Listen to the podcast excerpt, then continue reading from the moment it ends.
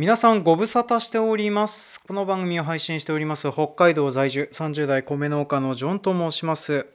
本日は2020年8月の9日、時刻は午後6時を過ぎたところになっております。江別市の天気は晴れ、えー明日から雨が降る予報になっておりますね。すいません、なんか最近聞いてたポッドキャストに影響されて、あの、ちょっと天気まで話してしまったんですけれども、まあ、ここ最近、私、あの、収録できていなかったのはですね、まあ単純に忙しかったからっていう風な状況となっておりますね。で、ね、ここ最近は何が忙しいかって言いますと、まあ、ブロッコリーの収穫やら何やらをしてたのと、あとはあのトウモロコシが倒れてやる気が失せていたっていう風なのと、まあ、あとはね、えー、と延々と米の配達やら何やらっていう風なのが頻発するような状況となっておりまして、まあ、なんとかせんといけんなーっていう風なことでわったわたしているような状況となっておりましたね。まあ、どうしても8月はですね、ま、7月末ぐらいからあの麦刈りやら何やらがあって、でその後はあのどうしても夏場暑くなってくると葉物野菜っていうのが急に大きくなるんですよね。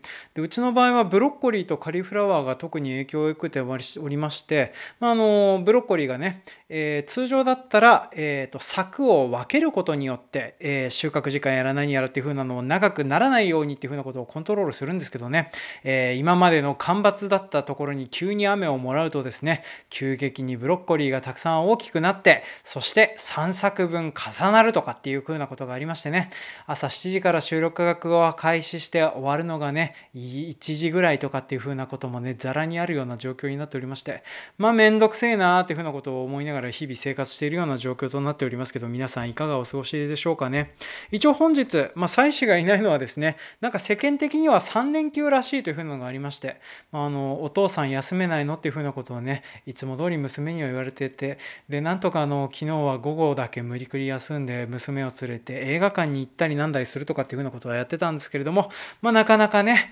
休みを取れるのが難しいような仕事であるのでこれからもどうしたもんかなってところで、えー今回の本題の方の話をちょっとしていこうかなというふうに思っておりますね。で今回なんですけれどもだいぶ忙しいような状況となっておりましてあのあらかじめ台本を書いて何かするやつっていう風なのを話そうかなって思ってたんですけどそっちの方がですね何て言うかなテンションが乗らないっていう風なのかな、まあ、そういう風なのがありましてあの昔の思い出話とかそういう風なところからから話せる今日思いついたやつについて勢いで喋っていこうかなというふうに思っておりますで今回何を話すかと言いますとプレイステーションのゲーム1でございますね。えー皆さん2とか3とか4とかねあるとは思うんですけどプレステの1でございます。でプレステ1の頃に出てたゲームでアストロノーカっていう風なゲームがあるんですけれどねこれあったあったって思ってくださってる方何人いるでしょうね。だいたい30代から40代に差し掛かってる人だじゃないかなって思うんですけれどもまこのゲームのよくできていた部分とあとですねえっ、と何ていうの病害虫の抵抗性とか、まあ、そういうふうなものを紐付けて大体30分ぐらいお話しできればなというふうに思っておりますので、えー今回も参りましょう。営農とサブカル。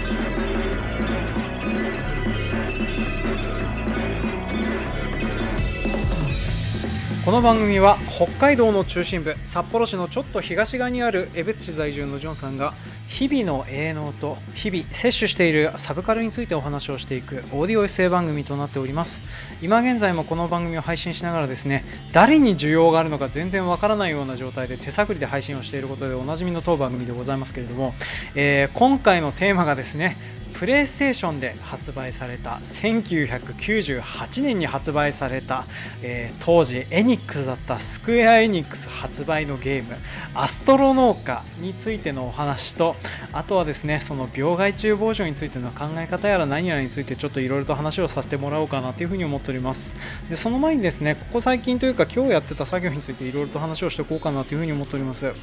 まあここ最近はですね、まあ、あの冒頭でも話しました通り私あの野菜に関連したことでわったわた忙しいような状況となっております。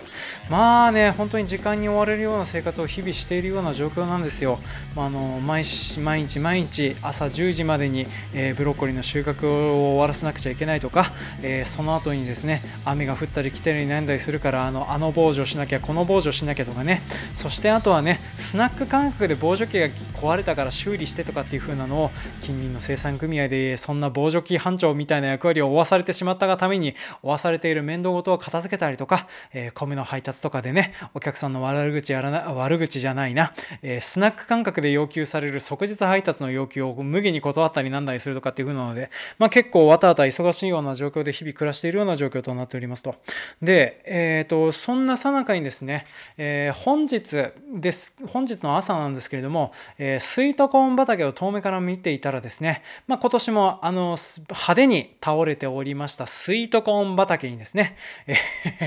アライグマの痕跡っていう風なのが派手に入っておりましてね、まあ、遠目から見るだけでもですね、一畝全滅したかなっていう風なぐらい、えっ、ー、と、トウモロコシが散乱しておりましてね、あの、ご一行様が来てるなっていう風な感じの被害が出ているような状況になってたんです。で、えー、これはね、ちょっと他の作業を差し置いても、電気柵を今からでも貼った方がいいのではないかというふうなことを考えまして、まあ、今日、えー、とちょっとわたわたパトさんやら何やらを収穫後に捕まえて、え、電気柵やら何やらを張り巡らすというふうなことをやってたりはしてたんですよね。でそんなね張り巡らさしてる最中にですね、えー、まあ毎年毎年思い出すんですけれども、えー、私あのこれを昔子供の頃にゲームでやったことあるなっていうふうなことをね思い出したので今回はプレイステーションのゲームアストロ農家についてちょっといろいろと話をしていこうかなというふうに思っております。でこのアストロ農家という風なゲーム1998年販売のゲームなんですよね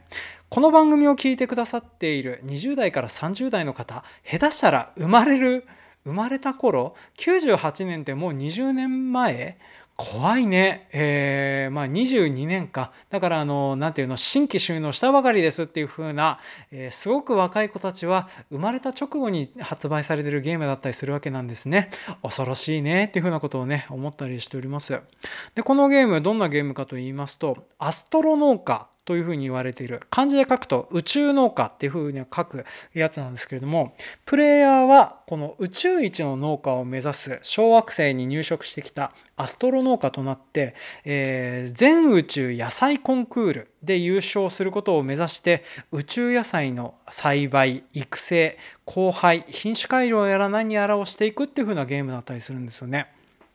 で、このゲーム、あの、この筆算っていうかな、農業を扱ったゲームにしては珍しくですね、特に害虫との戦いっていう風なことにフィーチャーしたゲームだったりしてたので、まあ、今回はちょっとねあの概要だけさらっと話をしてその部分についてもちょっと細かく話をしていこうかなっていうふうに思っております。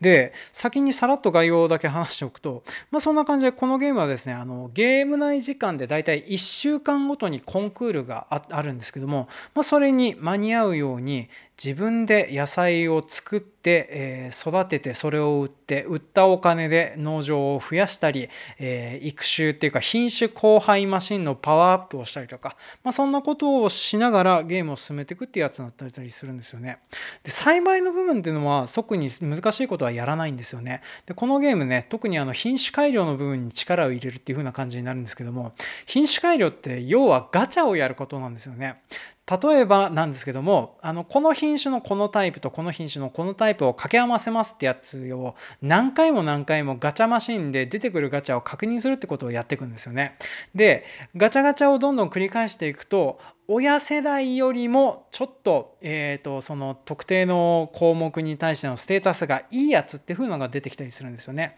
でそういう風ないい種が出てきたらそれを畑に植えてそしてそれから種取りをするっていう風なことをやっていくんです。でその種取りをしたもの同士で交配して組み合わせていってどんどん育種していって最終的にはあの素晴らしい宇宙野菜を作って、まあ、それをコンクールにあの出して全宇宙野菜コンクールで優勝することを目指すっていう風なゲームだったりするんですよね。で栽培の部分についてはほとんどねガチャと運ゲーとあとは集中力をね使うゲームだったので、まあ、私あの中学生当時はですね無心にこのガチャゲーの部分をね淡々とやってたなっていうふうなことをね今でも思い出されるような状況だったりしますね。でこのゲームもう一つその何て言うかなゲーム内ゲームというか仕様な部分でですね、えー、このゲームに出てくるお邪魔キャラクターで宇宙怪獣バブーというふうに言われているねあのちょっと可愛らしいあのキャラクターが出てくるんですけども、まあ、こいつらが野菜をね毎週毎週食べに来るんですよね。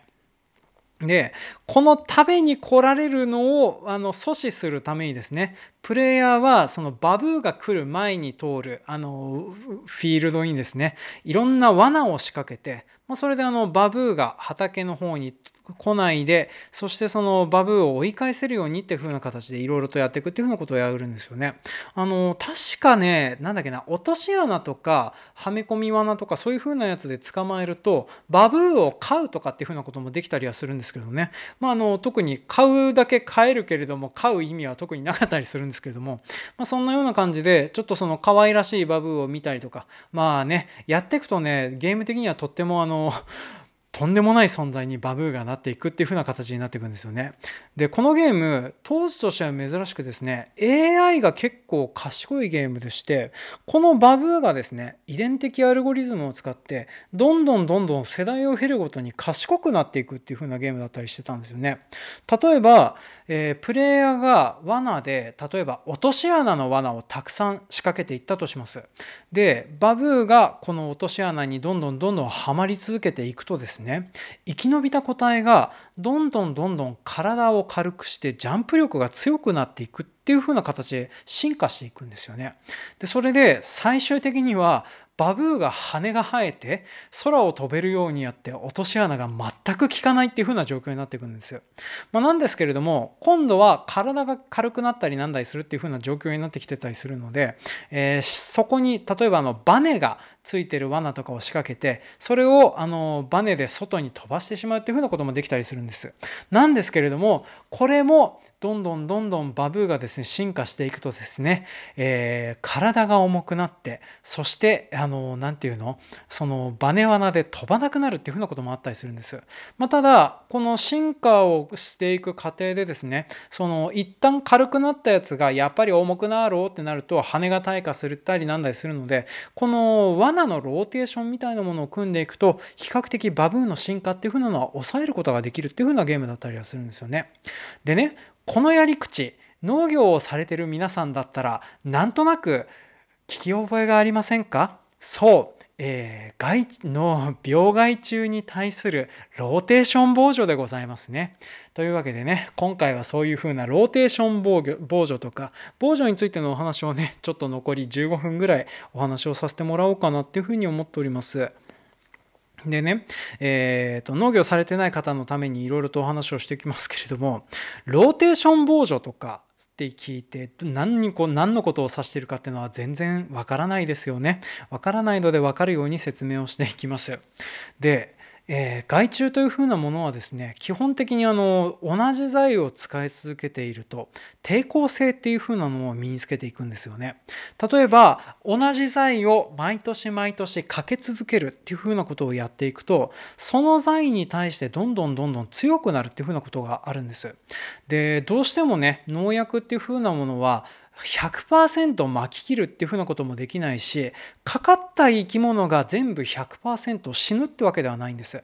だからイメージ的には大体例えば9割とか8割ぐらいは死ぬけど1割ぐらいは生き延びちゃうかもねっていう風な割合の農薬を散布したりするんですよね。で、えー、生き物はね抜け道を見つけるっていう風にほら、えー、ジュラシック・ワールドとかでもよく言われるじゃないですか。まあ、とにかくあの彼らは生きるのに必死でございますから何とかしてそういういろんな特徴やら何やらっていう風なものを多様性の中から見いだしてってその多様性の中で何とかそこから抜け出す個体っていう風なのがどうしても出てきちゃうんですよね。でその個体がどんどんどんどん子供を作っていくとその財がどんどん効かなくなってくるっていう風なことがあるんです。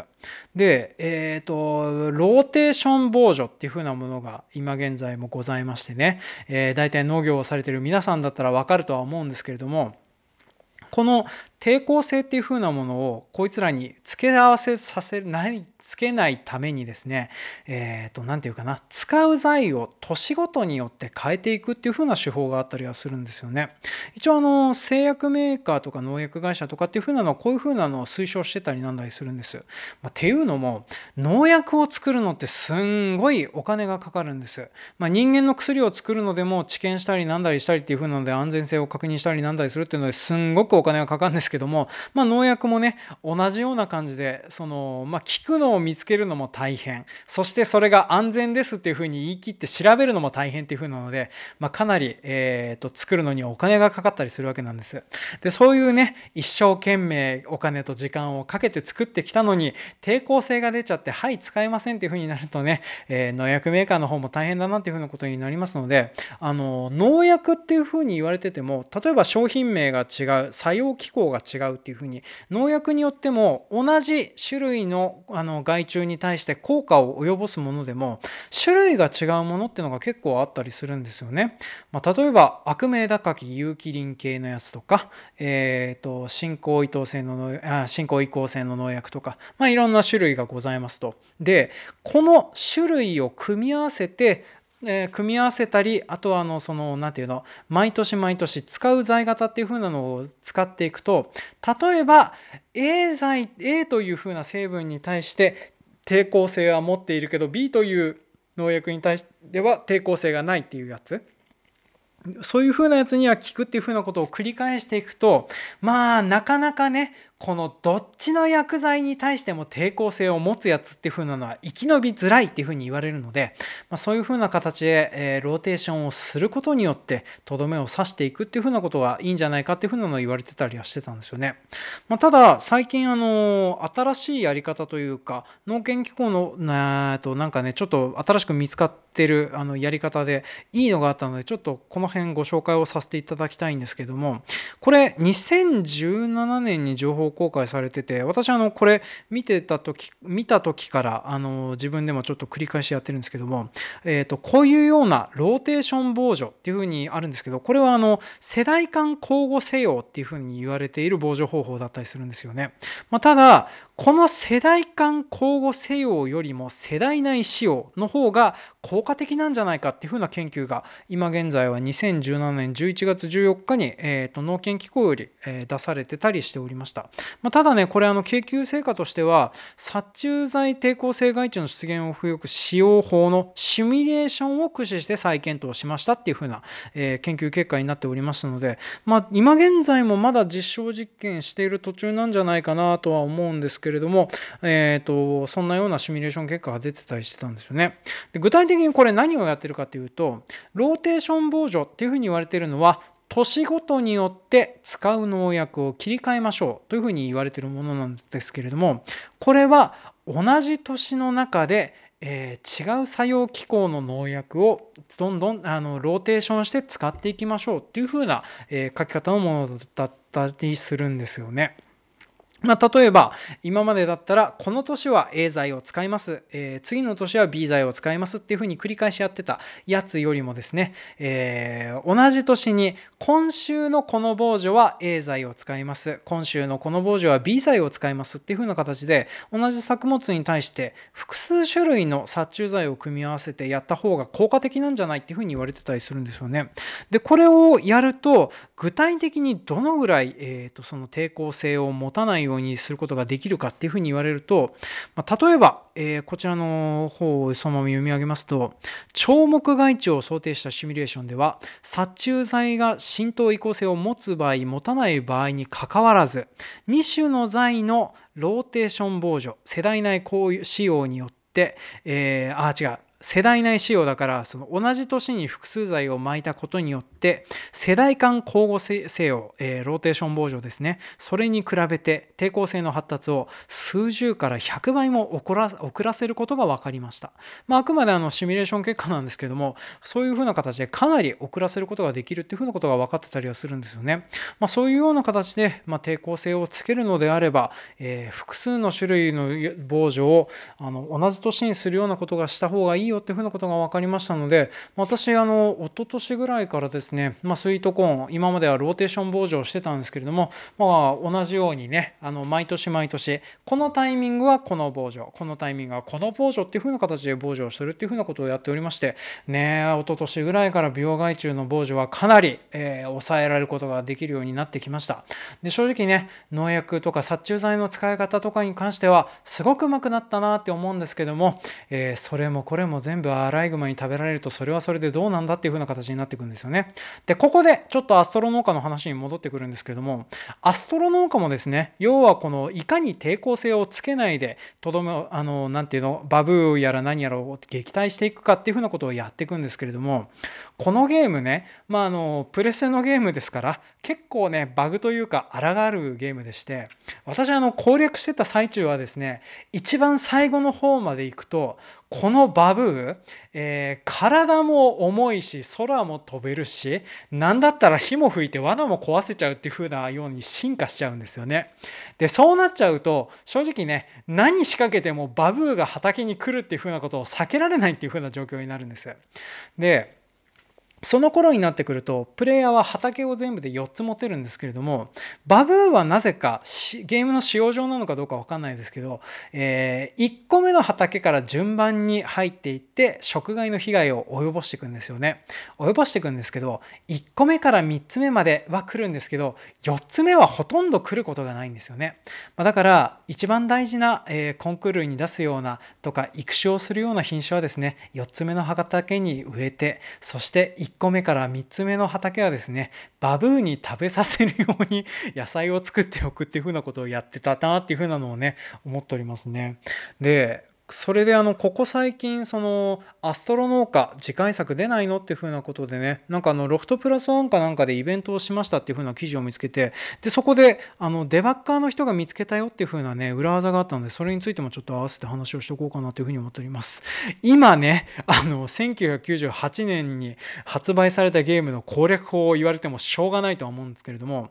あの面白いなと思ったのが、え、どうするかというと一旦バブーを罠すすり抜けさせて、えーと、畑に入らすことによって餌を食べさせるといいよっていうふうに、えー、そうすることによってバブーに抵抗性をつけさせるのを遅らせるっていうふうなことが一応そういうふうな攻略法としてあるらしいんですよね。まあ、そういうふうに時々食べきってしまうっていうふうなことをやっていくと、えー、あの時々あの畑の中に入らさせて食べさせておいて油断をさせておくっていうふうなことをやっておくとバブーがそんな風に進化しないよっていう風な攻略法があるらしいんですよね。でこの手法何かに似てるなっていう風な方、えー、お気づきの方もいらっしゃると思うんですけどもそう IPM、えー、総合防除技術 あのそんなような感じになるような感じになるかなって思うんですよね。でね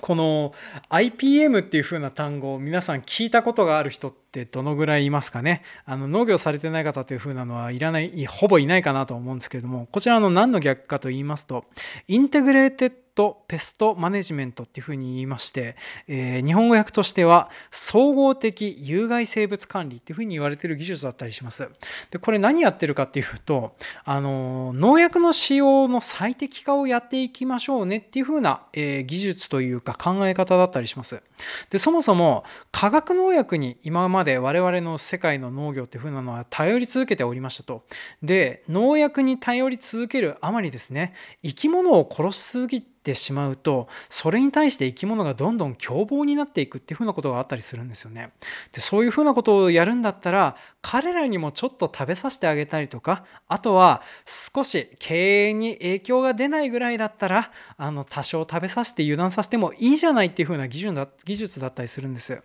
で一応これやり方的にはですね農水省の方で IPM でググっていただくと、まあ、これの導入する手順やら何やらっていうふうなのがあったりはするんですけども、まあ、こういうふうな手法やら何やらっていう風なのが2005年にね、まあ、ヨーロッパの方から入ってきて日本国内でも、え、浸透するかなっていう風な感じで言われてるんですけども実はあまり浸透してないものだったりしますね、まあ、ただこれをどんどん最適化するっていう風なことをやっていくとですねあのー、まあ例えば、えー、とその農薬に頼らないような形で防除をどんどんしていくっていう風なことをやっていくとですね、まあ、コストダウンにもなるし使う財を減らせるっていう風なことは農薬を使わないですのでそのの分お金がかからなくて手間も減っていくっていうふうなことだったりするんですよね。でちなみにこれをやる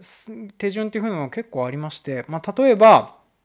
そもそも虫が入ってこないようにするために、えー、寒冷車というか虫が見えなくなるような寒冷車で覆ってやるとかっていう風なのもあります。で、あとは、何て言うかな、あのえーと、虫が嫌がるようなやつを観作で植えてやるとかそういう風な形でその虫の密度自体を減らしてしまう。あとは、えー、虫がある程度食べるのは仕方ないとしてじゃあギリギリどこまでだったら許せるかっていう風なラインで、えーと、防除していくっていう風なことをやるっていうね、まあ、そんな感じでやっていくとですね例えばあの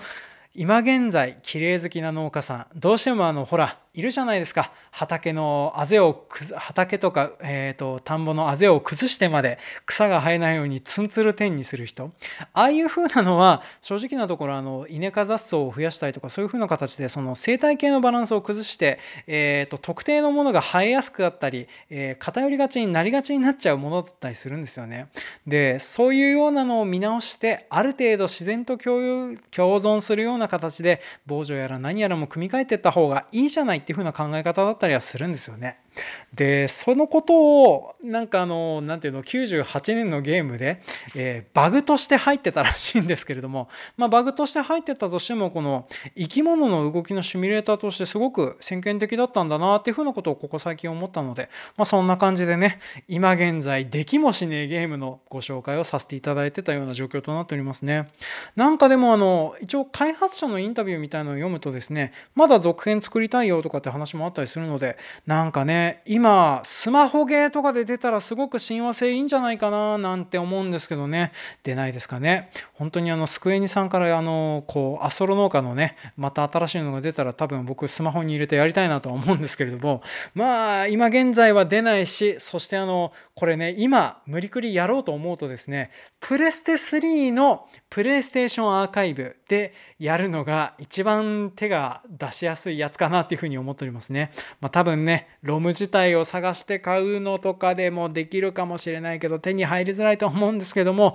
まあ思い出してやってみるとまあまあ面白かったりするので、ちょっとそんなようなところでね、えっ、ー、と、聞いていただけたらよかったかなというふうに思っております。というわけで、今回はなんかおっさんの長話と、あと、えっ、ー、と、何て言うの、そう、ん？えっ、ー、と、何て言うの？ボージョンについての考え方。この辺に部分についての部分はお役立ち情報になるかなと思うんですけれどね。まあ、できないゲームの思い出話に付き合っていただいて、本当にありがとうございました。ではえ、エンディングの方入っていきます。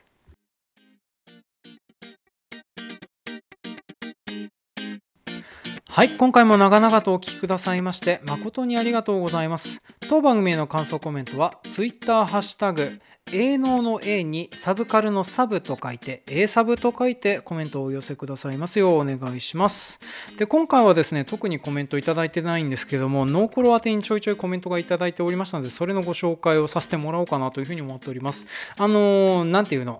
えーと、私の営農とサブカルあのどの回についたコメントもですね届いたら届いた順に紹介していこうと思いますのでよかったらコメント寄せてください、えー、で、えーと、とりあえず、えーと、ノーコール派手にコメント来ておりました。高野菜採取さんより7月29日にコメントいただいておりました。ありがとうございます。田植えとミッドナイトゴスペルの会についてのコメントです。あ、あの、最初のやつですね。ありがとうございます。趣味と仕事と家事の話のあたりで、ジョンさんの何らかのスイッチが入ったなという口調に笑ってしまいました。お疲れ様です。はい、ありがとうございます。まあね、あのそうなんです。ミッドナイトゴスペルの会はですね、多分そのあたりで私のスイッチが入ったなっていう風なのがわかるのが、えっ、ー、と、あれですね、こう、うちの会社が、こうね、家に帰って何もしなくて済むおっさんが働くことを前提にしているっていう風なところでね文句があるみたいなところからスイッチが入ったなと思ってたんですよね。まあ私あの、まあ、こういう風な番組配信してて思いますけれども、まあ、やっぱりその辺がねいろんなスイッチが入る瞬間になるものだなという風に思っておりますね。はい。まあ、そんな感じでちょっとあのミッドナイトゴーストブルねなんか見られたよっていう風な方はなかなかいらっしゃらないかなとは思うんですけどまあよろしかったらちょっと見てみてもらえるといいかななんて思っております。私もあの後ねあの見直してみてやっぱ面白いなっていうふうに思ったりしながらちょっと見ておりましたね